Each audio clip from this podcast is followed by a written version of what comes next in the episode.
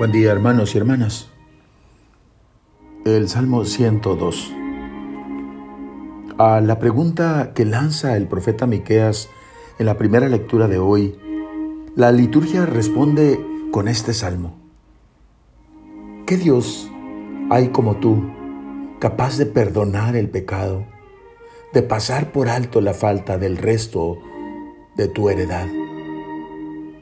A nuestro Dios le gusta la misericordia.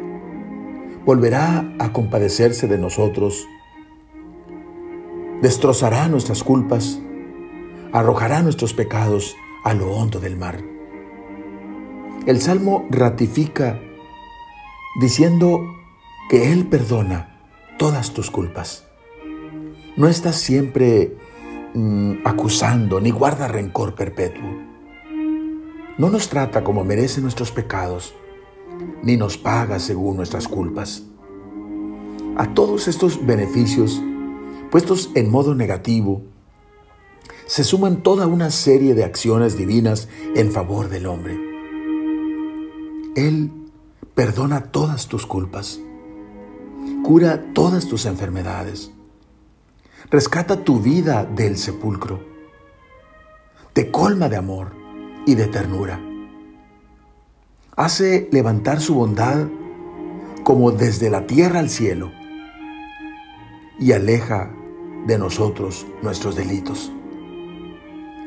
El salmista exhorta a su propia alma a tener siempre presentes cada uno de estos beneficios del Señor y motivado por ellos, bendecir al Señor y a su santo nombre. Dos cosas conviene resaltar. Una, el amor y la ternura de nuestro Padre. Como la ternura de un padre con sus hijos, es la ternura del Señor con los que le temen. Jesús toma estas palabras del Salmo y nos presenta la imagen del Padre misericordioso en la parábola del Hijo pródigo. Y podemos ya escuchar estas palabras. Amen a sus enemigos.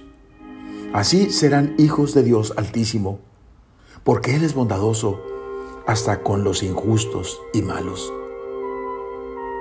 Y la segunda,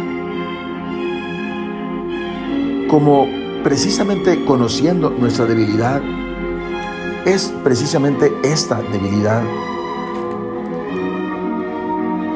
la que atrae el amor de Dios. Él sabe de qué fuimos formados. Se recuerda de nuestro ser que somos polvo. Amor que impulsa una respuesta alegre y libre. No es ciertamente la sumisión de un esclavo que tiembla, sino la respuesta de un hijo feliz. Oremos.